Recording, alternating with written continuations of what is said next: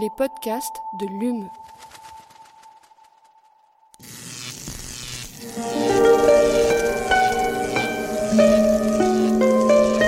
Allume la science. La science. C'est une des nombreuses manières d'essayer de comprendre l'homme.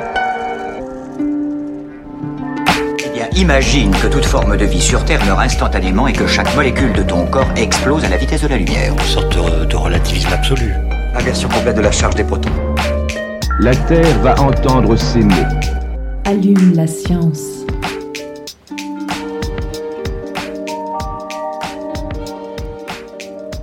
Bonjour et bienvenue à tous et toutes dans Allume la science, l'émission qui vous branche chaque semaine sur l'actualité des laboratoires de l'Université de Montpellier et de ses partenaires. En cette période de vacances scolaires, pas d'interview mais un reportage long format. Nous vous emmenons cette fois-ci au service ORL du CHU Guy de Chauliac où le professeur Frédéric Venaille, responsable médical de l'unité autologie et autoneurologie, a accepté de nous ouvrir grand les portes du bloc opératoire pour assister à une implantation cochléaire assistée par le robot semi-autonome Hiro, une première en France. Alors l'implant cochléaire, pardon, pour commencer, qu'est-ce que c'est? Il consiste à introduire dans la cochlée, donc dans l'oreille interne, une électrode miniature dont le rôle est de stimuler cette fameuse cochlée afin d'améliorer l'audition des personnes souffrant d'une sourdité sévère à profonde. L'opération à laquelle nous avons assisté a été réalisée dans le cadre d'un protocole de recherche clinique, puisqu'il s'agit d'une opération assistée par le robot Hiro, une machine conçue par l'entreprise suisse Cassination et et Medel pardon, pour réaliser la première phase de cette implantation cochléaire en fraisant un tunnel dans l'oreille interne.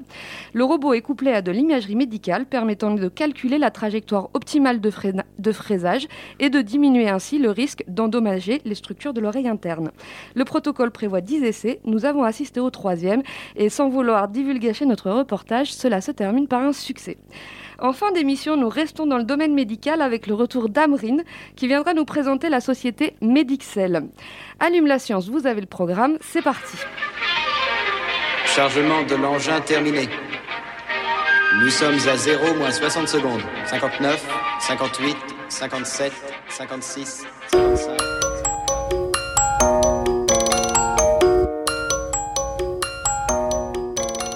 Donc là, on va réaliser une implantation cochléaire chez une patiente qui a un problème de surdité. On va le faire à l'aide d'un robot qui va nous aider à améliorer la, la précision du geste chirurgical. Implantation cochléaire, on est dans l'oreille, c'est bien ça hein? Exactement, c'est pour les personnes qui ont des surdités et qui ne peuvent pas être euh, réhabilitées par un appareillage auditif conventionnel. Et lorsque ce système est dépassé, ben, on va faire directement de la stimulation électrique du nerf auditif en rentrant dans l'oreille interne. Le robot, il s'appelle Hiro. Voilà, le robot, il s'appelle Hiro. Il est développé par une société euh, suisse, donc Cassination. Et donc ça, c'est le premier robot de ce type pour pouvoir réaliser ce genre de chirurgie. Actuellement, on est le seul centre français à disposer de ce robot. Là, on va réaliser une implantation supplémentaire dans le cas d'un essai clinique. Donc là, il y a 10 essais, 10 patients qui doivent être euh, opérés dans le cadre de l'essai clinique, c'est bien ça? Exactement. Nous devons réaliser 10 patients dans une première phase et puis après on étendra ce geste si possible à plus de personnes dès que ça sera possible. Et Là, alors, donc c'est le combientième Ah, c'est le troisième. Et troisième pour vous aussi? Oui aussi. Là, on est dans les couloirs de l'hôpital. Il est euh, moins de 8 heures et donc on part au bloc opératoire.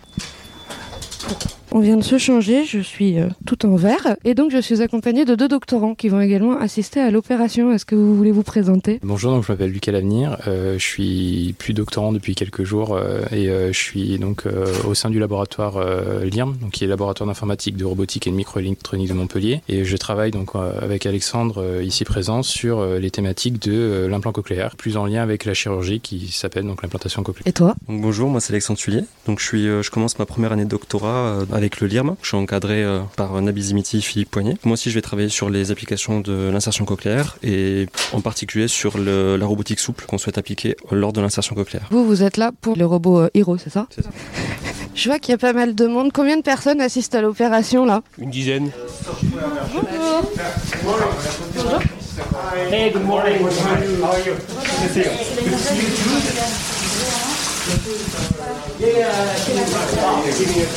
Et donc vous, vous n'êtes pas chirurgien du tout. Donc pourquoi vous avez choisi euh, cette application-là hein Qu'est-ce qui vous a intéressé? De base, c'est la, la robotique me plaît beaucoup. J'aime beaucoup le fait que ce soit pluridisciplinaire. Et, euh, en fait, j'avais beaucoup hésité entre la robotique industrielle et la robotique médicale. Donc j'ai fait commencer par des stages de L3 en- au laboratoire de robotique euh, dans une équipe de robotique chirurgicale. Ça m'a plu. Donc je suis resté là-dessus. Vous, vous n'êtes pas personnel médical? Non, je suis personnel de recherche. C'est la première fois que vous assistez à cette euh, opération? Euh, non, en fait, c'est déjà le troisième patient. Pour la première fois, il y avait un problème avec le robot. Du coup, le chirurgie il était converti en traditionnel. La deuxième chirurgie, le robot marchait, tout est bien allé. C'était la première implantation genre robotique. Et maintenant, c'est pour le robot, c'est la deuxième fois, mais en gros, c'est le troisième patient. Il faut pas mal d'assistance. Oui. C'est l'équipe euh, du MEDEL qui vient, qui, en fait, euh, qui a fait les études. et Ils viennent pour faire les installations, pour recueillir les données, pour voir en fait, euh, parce qu'il faut positionner le robot. Pour l'instant, c'est pas automatiquement. L'équipe de Medel, c'est quoi MEDEL, c'est le bot qui fait les implantations, qui en fait, euh, qui élabore les implants cochléaires MEDEL. Très bien, c'est ceux qui font les implants. Ça marche.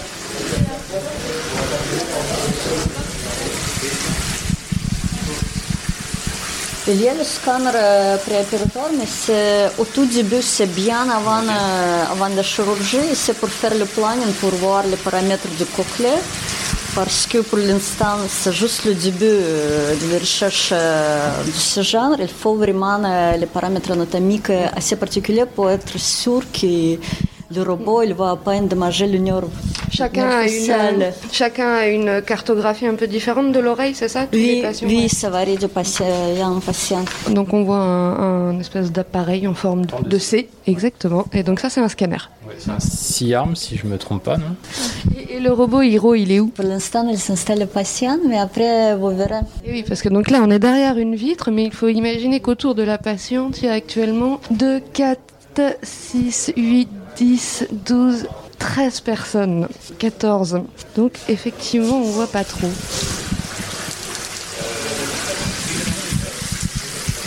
Donc là, le professeur Venaille. Donc là, pendant la demi-heure qui vient de se passer, vous avez, c'est quoi? C'est une cartographie de l'oreille, non, Non, on a fait que de l'installation en fait. On essaie de s'installer du mieux possible pour pouvoir euh, avoir la possibilité d'opérer dans de bonnes conditions et que le robot puisse faire son geste en même temps. Si on est mal installé, soit le robot ne peut pas agir, soit nous ne peut pas opérer. Donc il faut euh, trouver un compromis pour que les deux arrivent à travailler en même temps. Vous êtes du côté médical ou du côté technique? Du côté médical. Côté médical. Moi, je suis, là- je suis l'assistant du professeur Venaille, donc euh, c'est le professeur Venaille qui, a- qui pratique l'intervention. Je suis là pour aider, pour assister. Du coup, on fait une incision en fait, derrière l'oreille. Et normalement, on est censé exposer l'os qu'il y a derrière l'oreille, donc la mastoïde.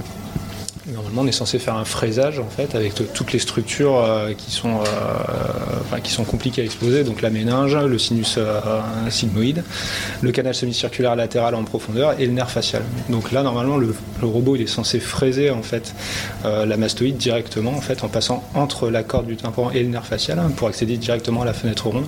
Ça fait une voie d'abord au début moins invasive en fait, avec un fraisage qui est beaucoup plus limité. Plus rapide aussi, du coup. Alors plus rapide, euh, ça pour l'instant c'est une étude de faisabilité, donc euh, pour l'instant il y a tout un temps d'installation du robot, du patient, un temps de fraisage, avec aussi des contrôles, plusieurs contrôles en fait pendant l'intervention pour éviter, euh, enfin pour que le trajet soit bien, euh, bien calibré, donc du coup que le fraisage se fasse au mieux pour éviter le nerf facial. Donc pour l'instant ça prend un peu de temps quoi. Du coup, c'est du stress, ce genre de- d'essai, ou euh, plus que sur une opération classique ou pas? Ah, du stress, oui, mais euh, c'est surtout euh, très stimulant en fait. hein. Pour une équipe chirurgicale, c'est quand même euh, beaucoup plus, beaucoup plus stimulant que stressant en fait. D'accord. Je vais rechercher un peu chantier. Ah bon Bon, on va, on va commencer, enfin continuer l'installation. On commence à voir donc, tout le temps cette position où ils ont les mains euh, vers le haut. Ouais. Et qui est un peu caractéristique euh, on va dire, des personnes qui doivent être considérées comme stériles.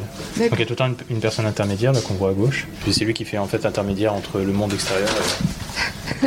Et vous Donc on est en train de voir peu à peu la salle se transformer en, en- en- en salle d'opération. Donc euh, la patiente a été recouverte d'un drap. Donc le chirurgien a mis ses gants stériles. On devrait bientôt commencer. La patiente a, a le visage protégé avec du plastique. Donc il découpe le plastique autour de l'oreille qui va donc être opérée. Du coup derrière c'est quoi? Le microscope. Ah oui, d'accord. Donc là, on approche un gros microscope. Il faut, euh, il faut faire le contrôle? Et donc, il y a un écran peut-être qu'on... L'assistance informatique au professeur va chaque étape, vérifiée par le chirurgien. Il peut prendre le relais quand il veut en fait. Donc maintenant tout est recouvert de plastique, donc le, gros microscope est lui aussi recouvert de plastique, le robot est également recouvert de plastique. Alors maintenant c'est le scanner, donc il doit être recouvert de film plastique. On voit vraiment hein, la salle d'opération se transformer petit à petit et se faire emballer. Donc il est 9h33 et après près d'une heure et demie de préparation, euh, l'opération va commencer. Donc là le chirurgien commence à décoller l'oreille et donc euh, il, il cautérise en même temps. On est dans le bloc, mais il y a déjà beaucoup de monde dans la salle d'opération, donc on observe depuis une fenêtre de l'autre côté. Donc en effet, l'oreille se soulève pour donner accès donc à l'oreille interne. Donc on est rentré dans la salle. Le chirurgien est en train de placer des vis. On voit 1, 2, 3, 5 vis à l'intérieur de l'oreille ont été posées en fait. Alors, on va peut-être devoir sortir, mais il met tous plomb. Oui, d'accord. Donc pour le scanner, en effet, tout le monde remet des tabliers de plomb. Et ils sont tous un peu stylés leurs tabliers. Hein Je vais en profiter comme vous venez de nous rejoindre, Philippe Poignet. Là, l'intérêt du scanner, c'est de vérifier que rien n'a bougé. hein. Non, non, là, là, le scanner, il est vraiment fondamental parce qu'il va faire toute la, planifi- enfin, la planification et définir la trajectoire. D'accord. Contrairement à ce que ça peut, à ce qui se fait habi- habitu- habituellement avec ce robot-là, en fait, le, le- le scanner pré-op, il a juste euh, vérifié que euh, le- la trajectoire était faisable. Voilà. Et là, il refait la, la planification et la définition de la trajectoire en direct. Ça peut près 5 minutes après pour euh, que l'ordinateur puisse recalculer la bonne trajectoire. Le module en forme de C tourne autour de la tête de la patiente.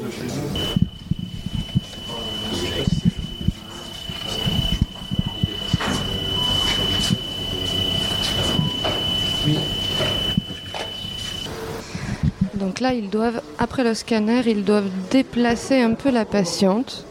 Donc ça a l'air euh, d'être une opération périlleuse. Attendez, mais alors, il va falloir juste ouvrir les champs par-dessous un petit peu là pour, euh, pour pouvoir accéder au poignet. Pour Euh, ouais,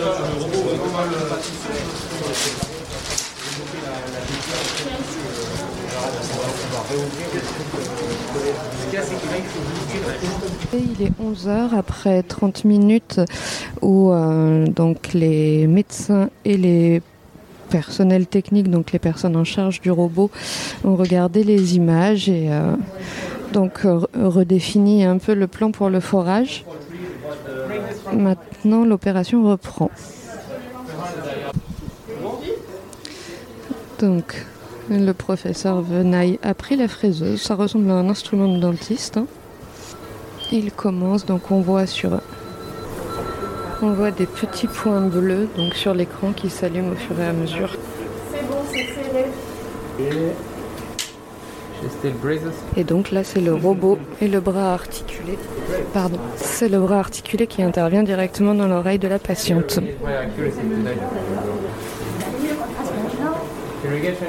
On voit en direct sur l'écran la progression du forêt vers le, mastoïde de l'oreille.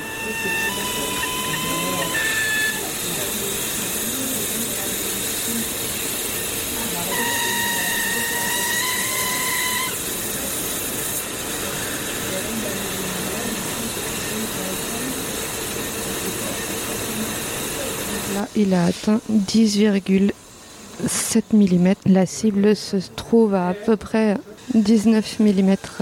On vient de sortir du bloc. Seuls les médecins et les intervenants de la société sont restés car il y a eu une panne de courant. Le, le robot continue de fonctionner, mais euh, les écrans à côté ne fonctionnent plus. Alors il est 11h34 et l'opération a repris euh, après l'intervention d'un électricien. You want to make the shape of the first point uh, of uh, stimulation? We can. You can? Yeah, we're absolutely. You have time to wait. Uh, which intensity do Next, you just go next. Just go next? Yeah. Are you putting inside the hole first? Or? No, no, you go next. No, just next? You do irrigation a bit. Là, ce qui est amusant à observer, c'est donc que L'équipe qui a conçu le robot est en train de, de conseiller au fur et à mesure d'expliquer aux chirurgiens comment se servir du robot. On est un peu entre chirurgie et robotique. Il est midi 20 presque passé et euh, le forage est quasiment terminé. Est-ce que quelqu'un peut me dire ce que c'est le LW et MW qu'on voit sur l'écran? Alors La barre rouge. Alors, euh, bah, la, bon, la- la barre rouge, ça va être la, la fenêtre euh, ronde. D'accord, c'est ça, c'est la fenêtre ronde. LW, en fait, c'est comme une petite berge osseuse qui est devant la fenêtre ronde. Donc en fait là la, la fraise elle vient de elle a percé l'os Ouais. donc elle arrive après dans la, dans la cavité de l'oreille moyenne et maintenant elle va s'approcher de la, de la fenêtre ronde donc de l'oreille interne Ouais. et puis par dessus cette oreille interne en général par dessus la, la membrane il y a toujours un, un petit sourcil osseux D'accord. va venir fraiser. Donc il va changer de fraise et venir fraiser ça. Bon après, ben, il aura libéré euh, l'accès à la fenêtre de l'oreille interne. D'accord. Et donc pour poser l'implant, voilà. C'est ça. Merci beaucoup. 21.2 is milling, that's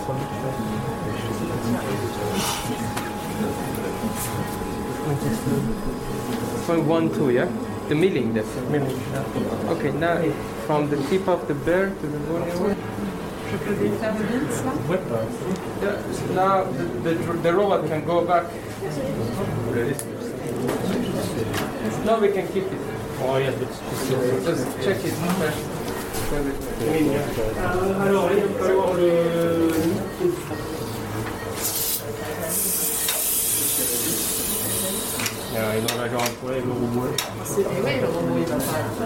Ah, we need to retract the arm of the robot. I cannot. Uh, control the Yeah, we can unlock it right now. We can remove the robot anyway. I think we are there. On peut tout enlever. La, la colonne. On va débloquer le, le robot en bas. Ah ouais, je crois. Donc il faut maintenant reculer le robot pour, euh, pour permettre la poursuite de l'opération donc qui va consister à poser des électrodes.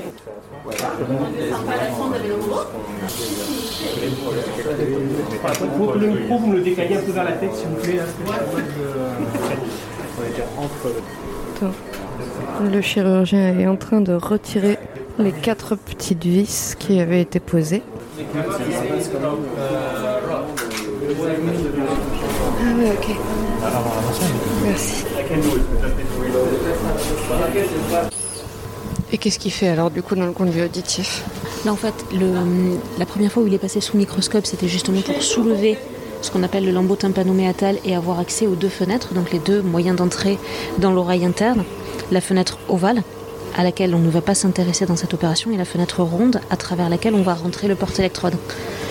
Et là, le trou qu'a fait le robot nous a permis d'arriver juste au-dessus de la fenêtre ronde et de fraiser une petite zone osseuse qui la recouvre et qu'on appelle le sourcil. Là, la difficulté, c'est qu'on a l'impression qu'il y a un petit peu d'ossification sur la fenêtre ronde, là où d'habitude il y a une membrane un petit peu grise qu'on ouvre à la micro-pointe et qui permet après d'accéder à la cochlée, donc une cavité remplie de liquide dans laquelle on met le porte-électrode. Merci. De rien. Une opération comme ça, sans robot, ça dure combien de temps normalement Monsieur René Une heure et quart, une heure et demie. D'accord, ok. Monsieur René, ça dure un peu plus longtemps. Ah oui. ça, ça dépasse pas les deux heures. D'accord. Là, on voit le chirurgien qui a introduit le porte-électrode, c'est ça? Le porte-électrode. C'est ce qui va nous permettre de le passer sans le blesser contre les parois osseuses qui pourraient être irrégulières autour. C'est en métal Oui. Ouais.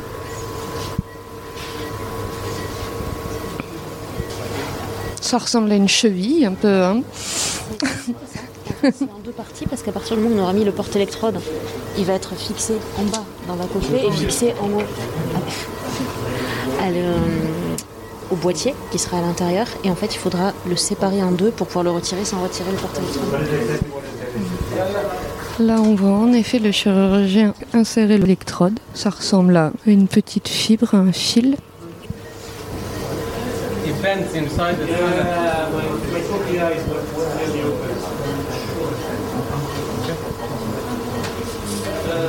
Do you want to use the trajectory pointer? There is the trajectory pointer. Il n'arrive pas à le rentrer là, c'est ça? Non. Ah, Déjà parce que la fibre est très souple en fait, donc c'est difficile de la rentrer directement dans le bon axe du premier coup. Et après, il peut y avoir des petites, euh, des petites zones de membrane, une petite zone un peu ossifiée au niveau de l'entrée de la fenêtre et qui fait qu'on a quelque chose de très souple qui arrive sur quelque chose de rigide ou d'un peu dur. Et du coup, ça tord le bout. Et là, on a vu que le bout commence à être un petit peu plié. Et à partir du moment où c'est un petit peu plié, c'est plus difficile de le rentrer. Donc on voit le porte-électrode passer.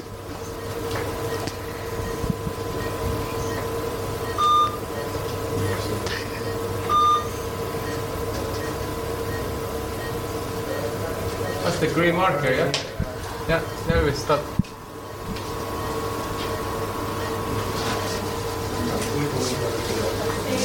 Should we do imaging before closure? Uh,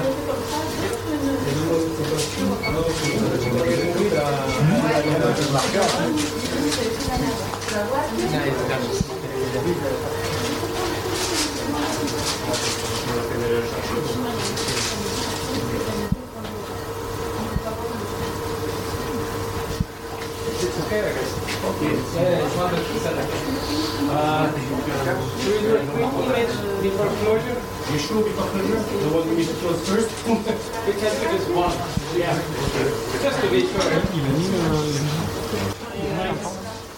Donc ça y est, c'est bon. Donc là, ça y est, les- du coup, les électrodes sont installées, c'est ça? C'est installé, c'est en place. Donc avant de fermer, on va vérifier avec un nouveau scanner qu'on voit bien le porte-électrode dans la cochlée. Et si c'est en place, on retire le scanner et on ferme. D'accord. Voilà. Merci beaucoup pour les explications.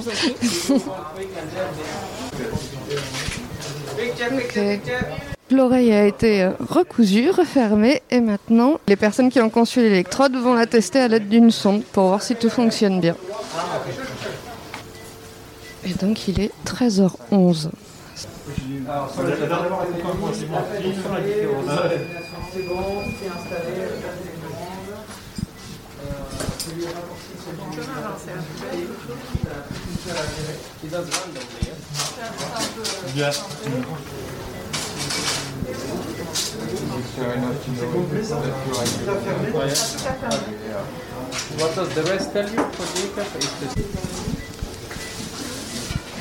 Est-ce que je peux vous demander de me dire alors comment ça s'est passé? Bah, ça s'est bien passé, l'intervention elle s'est déroulée comme, euh, comme prévu, pour avoir les résultats à distance. Enfin, tout, est, tout a été conforme à ce qu'on attendait, l'intervention s'est bien déroulée, on a pu faire tous les contrôles pendant la chirurgie, le robot a bien fonctionné, donc euh, content.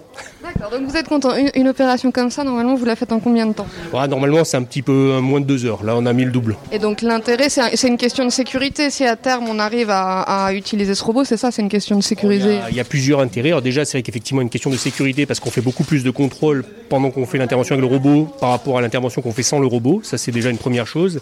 Et après, le robot, il permet de planifier la trajectoire à l'avance de la façon dont on va mettre l'électrode à l'intérieur de l'oreille interne. Et ça permet d'optimiser cette trajectoire, ce qui n'est pas possible de faire à la main. Donc, on va pouvoir insérer de manière, je dirais, plus efficace et en endommageant moins l'oreille interne. D'accord. Eh ben, bravo à vous, c'était impressionnant à voir. Et merci beaucoup de m'avoir laissé rentrer.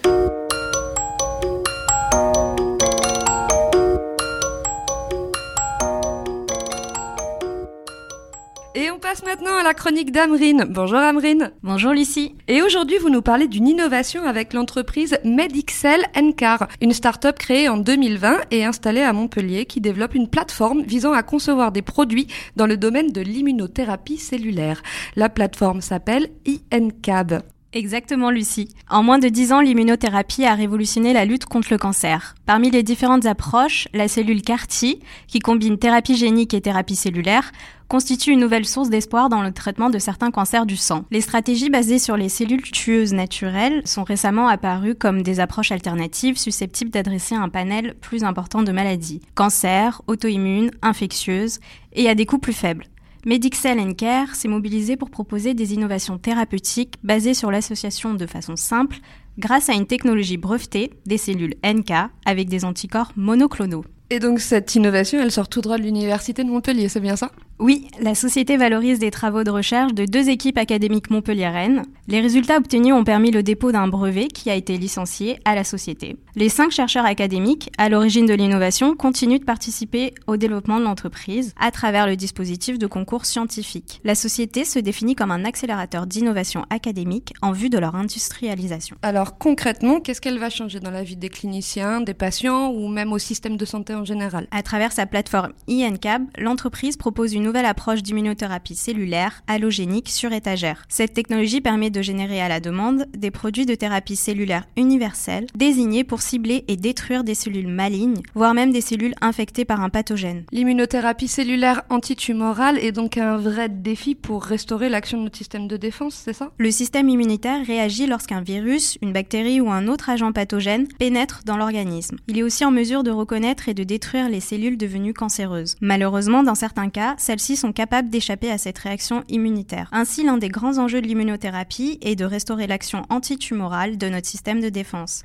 L'immunothérapie cellulaire proposée par la plateforme est l'une des stratégies innovantes déployées pour relever ce grand défi. Et avec quels résultats et quelles perspectives alors? Medixel Care souhaite sur ces deux prochaines années démontrer la capacité de la plateforme INCAB à développer et amener en préclinique et clinique des produits d'immunothérapie cellulaire à fort impact médical et sociétal. Et pour conclure, la devise de la start-up? À l'avant-garde de la thérapie cellulaire. Merci Amrine. Et nous accueillons maintenant Agnès Pesanti, responsable de la culture scientifique à l'Université de Montpellier pour nous présenter le prochain bar des sciences qui aura lieu au Dôme le 17 mars prochain sur le thème Écran et violence, état des lieux. Bonjour. Bonjour Agnès. Tu nous parles de ce thème qui aura lieu euh, la semaine prochaine donc? Eh ben oui, c'est un sujet encore une fois pour le bar des sciences, un sujet sciences et société qui nous tient à cœur hein, parce que la violence s'impose sur tous les écrans. L'omniprésence des smartphones et la multiplication des écrans dans notre société rend possible une confrontation plus courante à cette violence. On le voit d'ailleurs en ce moment, malheureusement. Alors, fictive ou réelle, les images violentes pourraient entraîner une imitation, voire une banalisation des comportements agressifs. Et cette banalisation pose le problème d'une influence possiblement néfaste sur la personnalité de jeunes en cours de socialisation ou de personnalités potentiellement fragiles. Alors de quel poids cette violence du petit écran pèse-t-elle dans l'inconscient, dans les codes et les modes de communication des enfants et des adolescents notamment? C'est les questions qu'on se pose. Alors évidemment, comme chaque mois, vous nous avez concocté un casting de rêve pour euh, discuter de ce sujet. Eh bien, nous allons recevoir deux experts euh, qui travaillent vraiment sur ce thème, sur ce sujet bien particulier, pour répondre en direct aux questions du public présent euh, au, Dôme le, 17 mars. Il s'agit du docteur Lise Barthélémy, qui est pédopsychiatre hein, et membre de Cause, un collectif hein, qui s'appelle Collectif Surexposition Écran. Et puis, docteur Mathieu Lacambre, qui lui est psychiatre hospitalier au CHU de Montpellier. Et il intervient également en milieu carcéral pour parler de ces sujets euh, avec les détenus.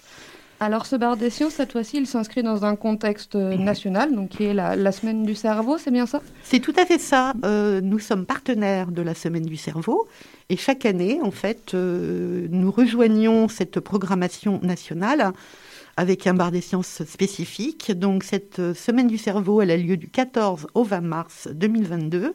Elle est coordonnée en France par la Société des neurosciences et elle est organisée simultanément dans plus de 120 villes et dans une centaine de pays dans le monde.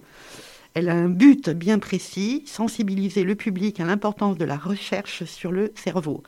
Et tous les auditeurs peuvent retrouver le programme sur www.semaine-du-cerveau.fr. Un grand merci Agnès. Et donc on rappelle le 17 mars au Dôme à quelle heure 20h30. Merci beaucoup. Merci. Allume la science, c'est fini pour aujourd'hui. Un grand merci à Bruno Bertrand pour la réalisation de cette émission. On se retrouve la semaine prochaine avec un nouvel invité en studio. D'ici là, restez branchés.